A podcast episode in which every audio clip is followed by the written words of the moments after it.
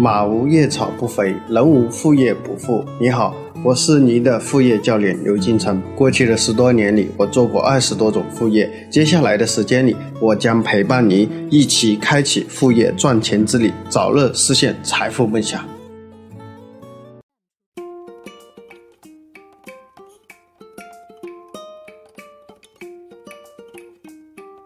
大家好，今天我们给大家分享的这个主题是。仅靠夫妻两人如何在双十一狂赚三十万？首先，我们来看第一部分案例故事。小颖，标准的九零后，大学学的是临床医学，毕业后和学药学的女朋友刘洋一起面试，进入了广州一家中医馆上班。小颖刚毕业，没什么经验，从理疗师开始做起。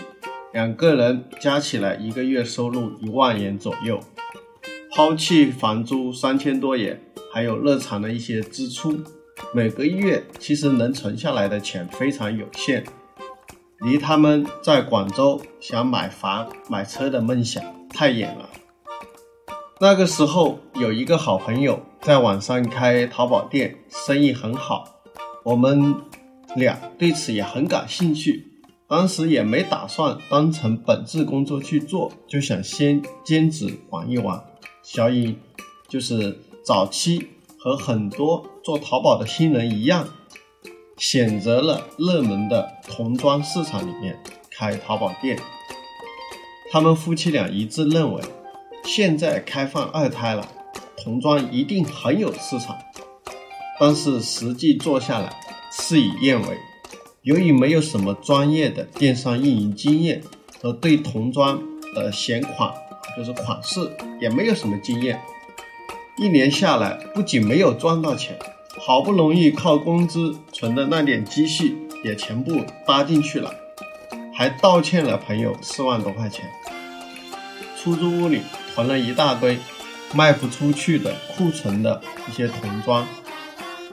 两个人时常因为这个事情吵架，几次险些闹分手。两个人后面冷静下来，又去复盘，分析了这次做童装的淘宝店为什么没有做起来的原因。后面他们觉得还是自己专业知识不够，不专业，不太懂，所以小颖又去报了一个淘宝运营的培训班。刘洋去学淘宝的美工设计，怎么做美工，怎么做图片。三个月的时间下来，他们感觉现在才可以真正意义上说啊，入了淘宝的门，学会了大概知道啊，一个淘宝店应该怎么开，知道应该如何去选品，如何去装修这个网店，怎么去投放这个淘宝的这个直通车广告。他们分析了以后，把辛辛苦苦开了一年多的这个童装的淘宝店关闭了，把那些库存的童装以二手的方式在闲鱼转转上低价处理掉了。两个人灰头土脸的回湖北老家过年去了。小颖的父亲在湖北十堰本地是开家具厂的，是个祖传手艺的老木匠。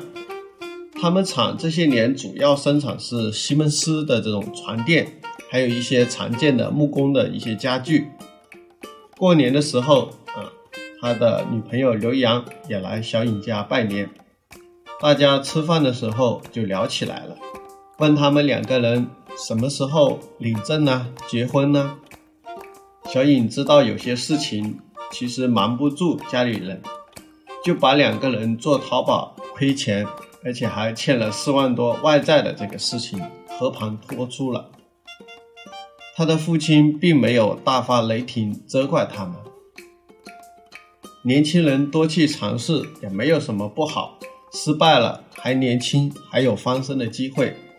不过呢，我的家具厂今年生意也不太好，听说实验城里很多年轻人都流行去网上买家具了。我们供货的那些家居店生意都比以前差了很多，你们至少交了一年学费，也不能白交，你看我们家那个西门斯的床垫，这些东西能不能放到网上去试一试？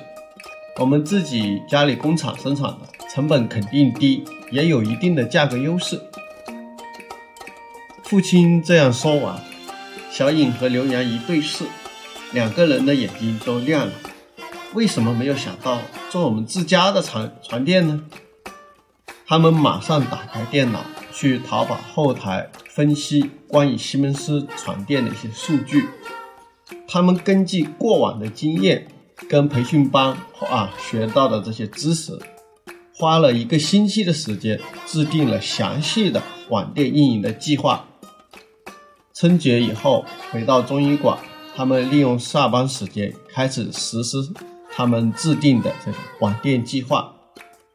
由于床垫的客单价比较高，平均客单价在五百多块钱左右，竞争也远不如童装市场那么激烈，所以第一个月除去所有的成本，他们净赚了五千多块钱。虽然五千块钱并不算很多，但这是他们做网店生涯来说第一次赚钱了。两个人特意点了几斤小龙虾庆祝了一下。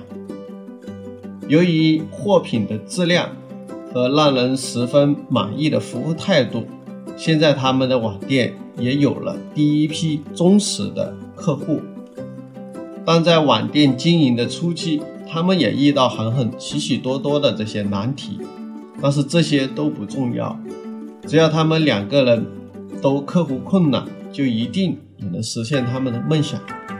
他们不太懂太多一些。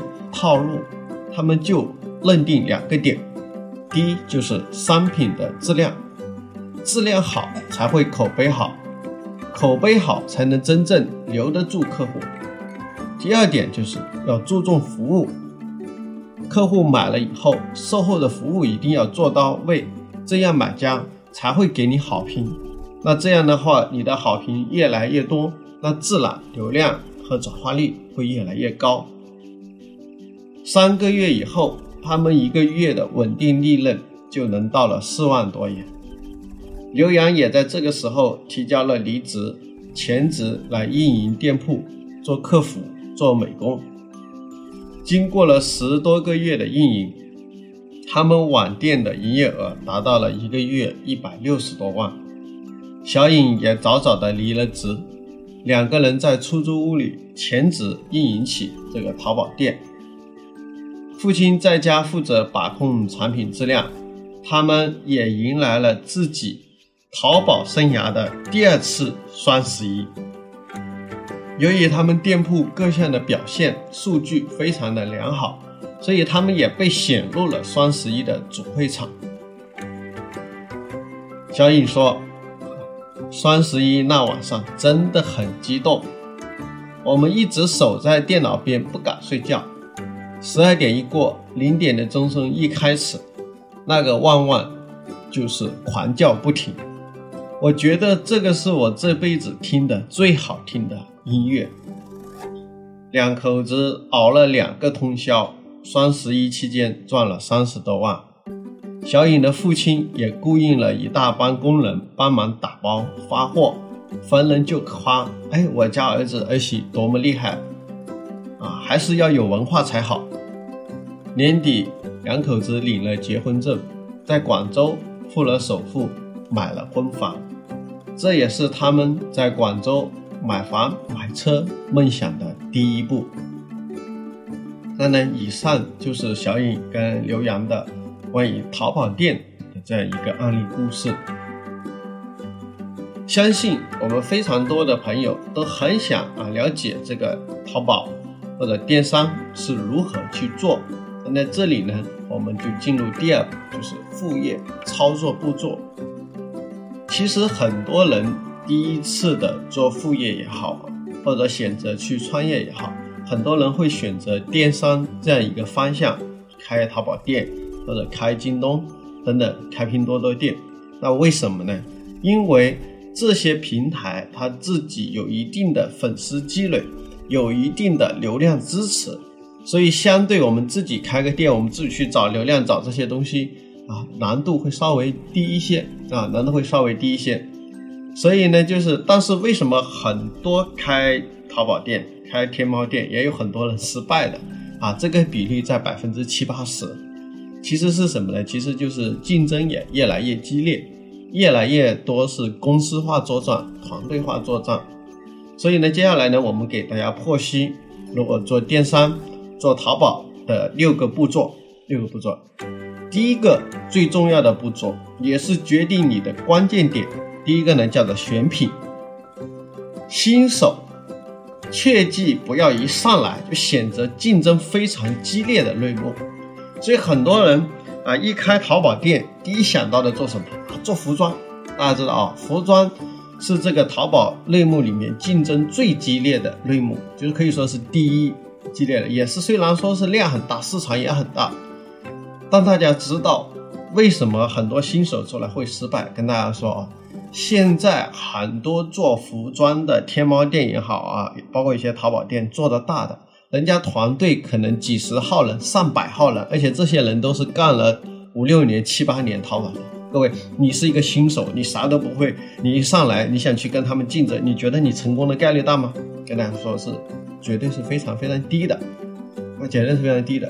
所以啊，我建议大家可以怎么去选？那给大家说两个方向。第一个呢，就是就是呢，就是我们可以怎么去选呢？就是第一种呢，叫做什么样的？类目或者什么样的产品成功率会大呢？其实就是竞争没那么强的，竞争没那么强，怎么来去评估这个竞争没那么强呢？我建议比如叫做搜索量大，产品数量少的。就打个比方啊，打个比方就是呃，你这个产品有一天可能有几千人去搜索，但是在淘宝里面搜这个产品，发现这个提供卖这个产品的人可能只有。啊，二十个人或者只有三十家店卖这个产品，那就意味着什么？意味着你的成功率很高啊，是不是？当大家我们去看这个啊服装的这个类目，大家会发现一个什么样的一个情况啊？发现什么样的一个情况？你可能随便搜一个服装类的关键词，都是几百页的这个产品，这代表什么？那就是成千上万家的这个店铺在跟你进行竞争。是不是？那这个时候你大家想，你成功率是不是很很很低啊？是不是？所以就是有一部分人去搜索啊，所以在这里面大家啊，我一般大家可以选择什么样的标准给他做一个参考。那呢，比如说选月销量排名前三名，比如你一搜一个关键词这个产品，那呢排名前三的这个产品销量最好的都在一千左右，销量最好的在一千左右，同时产品的页数就是说能够。淘宝上卖这个产品的页数就在一百页以内，就代表什么？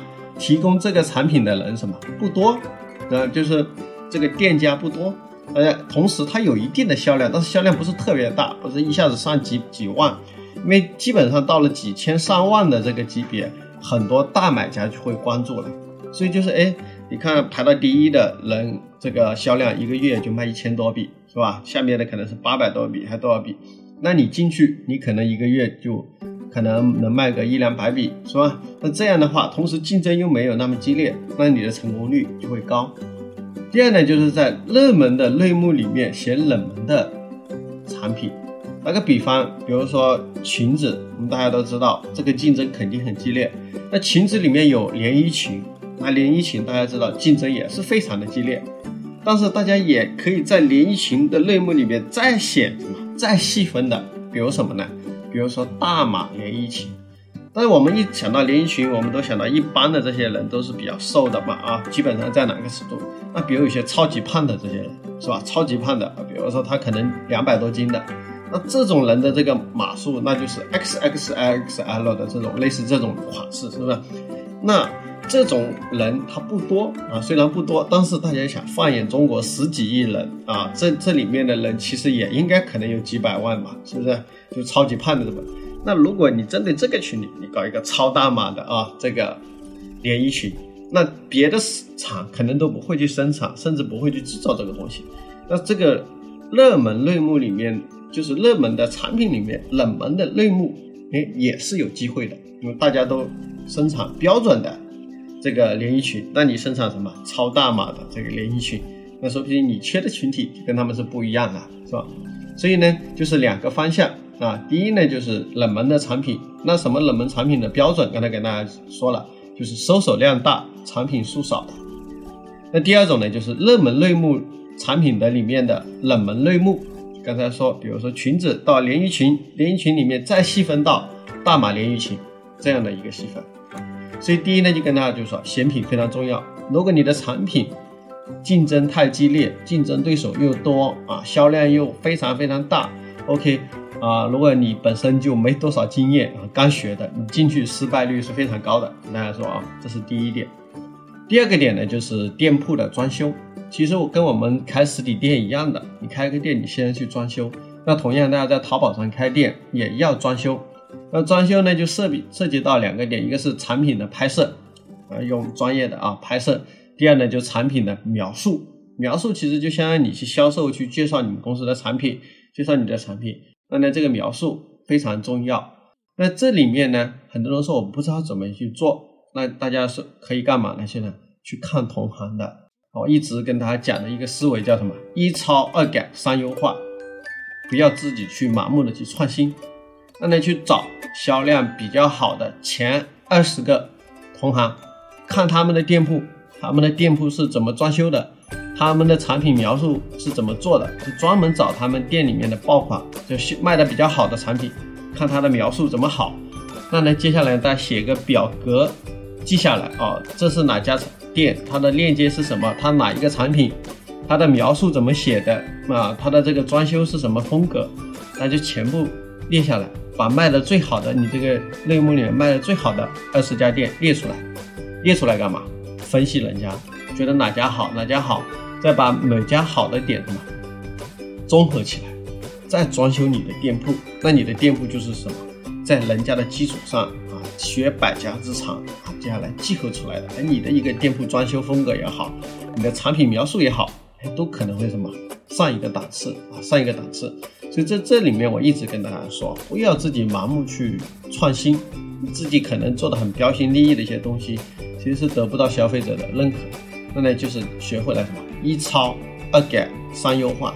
那你完全不能去批人家的这个图啊，这肯定会被人家告侵权的，是什么？因为你可以模仿人家的文案的一些写法，自己重新再说。比如他产品这样拍，你可以反过来拍嘛，因为你的产品跟他不一样嘛，是不是？那只是说他的思路，包括他的卖点、突出点这些都可以模仿，模仿以后进行优化。所以第二步非常重要的就是装修。啊，为什么很多人说他的店铺生意不好？自己都没法看，各位啊，就是就像你去实体店，你一进下人家的店里面乱七八糟是吧？又很脏，你觉得你会买人家东西吗？不会，是不是？那同样啊，一个店铺的装修也非常的重要。第三步非常重要的话呢，就是店铺的推广，也就是怎么样去获取到流量。我们传统开实体店，我们也知道我们要有生意的嘛，要有人进来。那同样开淘宝店一样的，你要有生意也是要有人来，是不是？那现在呢，就是主流的一些流量，第一呢就是靠自然的优化，优化这个排名。那这个呢，主要是啊我们的淘宝的标题啊、关键词啊这些的优化，这些细节呢大家都可以去学啊，系统去学。还有呢，包括第二部分的流量，就是现在非常火的，就是直播跟那些网红啊、淘宝主播啊，把它引流啊，引流到你的这个。淘宝店里面去啊，大家非常熟悉，像李佳琦是吧？卖口红的，一晚上卖几百万、上千万的，是不是？就采用直播和网红的方式导流到淘宝店上去进行成交。第三呢，就是付费的流量，像我们非常熟悉的，像直通车和转展，那这些就是花钱去买流量。那呢，它整个淘宝的流量体系是非常多啊，非常大。那这里呢，我们不去啊一一给大家去讲，因为这个体系是非常大的，就这个逻辑去讲，可能能讲几个月，是不是？那呢，大家可以系统的去买一些书啊，或者报一些课程去学一下。那呢，这个部分也是非常重要的一点。有可能很多人店铺装修的很好，产品也显得非常好，但是没有流量，没有客户来，那你肯定也不赚钱，是不是？接下来第四部分呢，就是客服沟通的话术。我们去买东西，我们一般会问销售，是吧？所以你的产品知识、你销售技巧啊，包括你啊怎么去促客户成交，包括人家买了以后感觉不好，售后的服务，这些呢都是需要一整套的客服话术。那在说到这个问题，很多啊我们的同学就会说，哎，刘老师，我不知道怎么样去写这个客服话术啊，我不知道怎么样去聊天。各位可以怎么样去做啊？各位也是一样的道理，去同行那里学。你把客户问你的问题，你再拿去问你的同行，看同行怎么样回答。啊，接下来你问二十个同行，把你认为哪家回答的最好，把他的这个什么话术抄下来，变成你的，改成你的话术，就是这样。所以大家一定要学会了什么一抄二改三优化。所以你最好的话术，同行都帮你做好了。但这里面一定要是找什么？找那些卖得好的店家学啊，卖得好的同行学。你学人家卖不好的，那肯定不行，是不是？学他最好的东西，所以这呢就是大家可以通过跟我们的同行聊天，整理出自己的一套这个沟通的话术，非常非常的重要。那第五呢就是活动的促销，我们开实体店一样的，开超市一样，都需要不断的搞活动，是不是？那同样呢，做这个淘宝也需要不断的搞活动。活动分为两种，第一种呢就是你店铺自己搞啊，就是你自嗨的自己搞活动，你针对你们的老客户搞的活动，叫做店铺自己做的活动。第二呢就是参加淘宝的官方活动，淘宝都会不定期的会有各种活动，包括知道最大的就是双十一啊这个活动是不是？所以呢你要去符合它的标准啊，比如它需要你要达到多少销量啊，需要你的评分怎么样，需要怎么样呢？你要按照他的要求来，达到他的要求，你就有资格去申请这个活动。所以呢，大家要多去参加一些官方的活动，所以有的时候可能会有意想不到的收获。是第五步啊，活动的促销。第六呢，就是老客户的维护跟口碑的裂变。很多时候，我们一直在想着去新客户，新客户，其实老客户同样重要，因为他是信任你，已经买了你的产品，所以一定要服务好这些老客户。如果他使用你的产品有些不好的地方，大家及时去维护好。如果维护维护好，人家可能给你个差评，啊，所以你辛辛苦苦做的整个店铺，有可能就是一大堆差评，把你这个店铺给毁了。所以这个。啊，老客户的维护非常的重要，就是为了啊维持这个口碑的裂变好评。OK，那呢，我们总共呢就是有这个六个步骤，那这六个步骤呢是给大家形成有一定的这个思维框架，所以你拿到一个淘宝店，你应该知道应该怎么去做啊，一二三四五六这样的步骤去做。接下来呢就是第三部分，就是整个项目的风险提示。作为淘宝来说呢，第一来说，这个项目投入嗯真等也是有一定的风险，也可以说真等啊真的的风险。呃，开一个淘宝店，保证金需要一千多块钱啊，还有一些其他的一些费用啊，七七八八下来啊，肯定一个淘宝店，呃，你至少要有一万块钱左右的运营资金，包括周转资金。那那前期呢，大家去开都建议大家去开淘宝店，因为为什么呢？就成本比较低。但是开天猫店，它每一笔销售额是需要扣点的啊，它淘宝店是不需要，是不是？那相对的成本比较低，风险也相对会小一点。所以呢，包括大家也可以去开一些拼多多啊，现在一些个人店也相对比较便宜。所以呢，这个里面呢，就是风险来说可以说中等啊，有一定的投入。啊，不可能，很多人说我身上就两千块钱，我去开个淘宝店啊，各位这个成功率是很低的。你光到时候保证金交了一千块钱啊，你还有其他的，你可能前期没流量，你可能还得投广告什么的，是不是？所以这里面呢，要大家至少要一万左右的这个预算嘛，啊，一万左右的预算。第二呢，就是跟大家也说了，选品非常的关键，也是大概率决定你这个项目的成败。所以刚才我给大家讲过两个方向。啊，第一呢就是选冷门的产品，第二呢就选择热门产品里面的冷门的类目，啊，就选品叫这个，因为这些地方就是意味着什么，相当于成功的概率会很高，啊，那非常热门又非竞争非常激烈，人家都是几百号人、上千号人，你一个人你怎么跟人家去打，是吧？所以这里面呢就是选品啊，这第二步。第三呢，跟大家说呢，就是淘宝运营，它是一门比较专业、比较系统化的这个知识体系啊，所以大家如果要去做啊，至少得去可以去买淘宝官方好像有一套书啊，关于这个淘宝整个运营啊，我之前也买过，好像应该一共下来花了三四百块钱吧，好像有七本书还是多少，就淘宝官方出的那基本上体系也比较全面嘛，就是说它涉及到的知识体系比较全面，它是一门技能性的课程。如果大家真的打算做这行啊，那肯定得系统的学一下啊。第四呢，就是产品的供应链的质量非常重要，就是你卖的产品质量怎么样。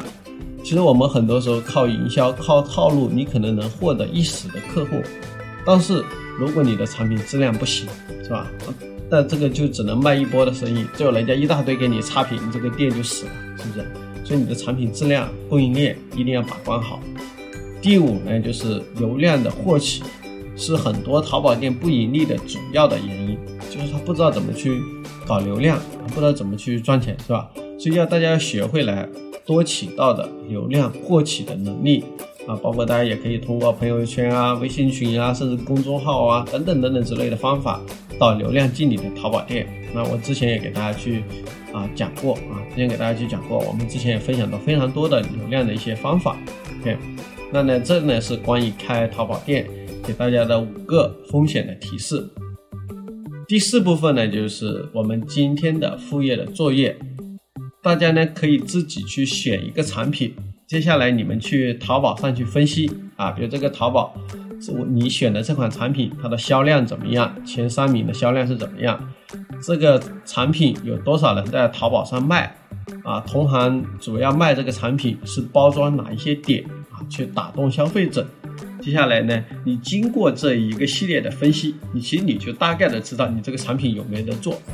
所以很多人其实啊，我们很多同学啊加我微信过来问我，他说：“哎，刘老师，这个产品能不能做？”我说：“你很简单，你把这产品放淘宝上去一搜，你就知道了，是不是？”就有些同学选的这个类目是，我是觉得为什么我上次跟大家做竞价也是说是选选冷门的类目，就是很多。大家都知道的机会，那就不是机会。就跟小颖他们之前为什么做童装会失败啊？他说这个他两口子都认为啊，这个开放了二胎，这个童装市场，这个生的小孩很多，童装市场肯定大。这个点有没有错？这个点没有错。但是大家知道，不是你一个人看到了，可能你问十个人、八个人、九个人都知道，是吧？那大家都一窝蜂的往里面冲，那竞争肯定会激烈了，是吧？而且。冲进去里面有很多是很有实力的人，人家是可能公司几百号人的，甚至上千号人的，那你一个人你怎么跟人家打，是吧？所以大家记住一点啊，大家都看到的机会那就不是机会，是不是？所以包括有些同学做这个酒啊，说有些同学是贵州的，他们啊来自茅台镇啊，说做白酒，我说你就直接去这个百淘宝也好，百度也好，你搜一下，你看就一大片。是吧？那你看一下这个产品，你可能翻到两三百页都有人在卖，那这个时候你就什么？你完全你没有优势。你说你很便宜啊？你看人家九块九包邮的都有，那你怎么给人家拼价格？是不是？所以在这里面，大家很多时候呢，啊，也要去多去思考，就是不是说拍脑袋去想，而是去做这个数据的分析，啊，要比较客观的去评价或者评享这个产品。那我们今天的课程就到此为止，那谢谢大家。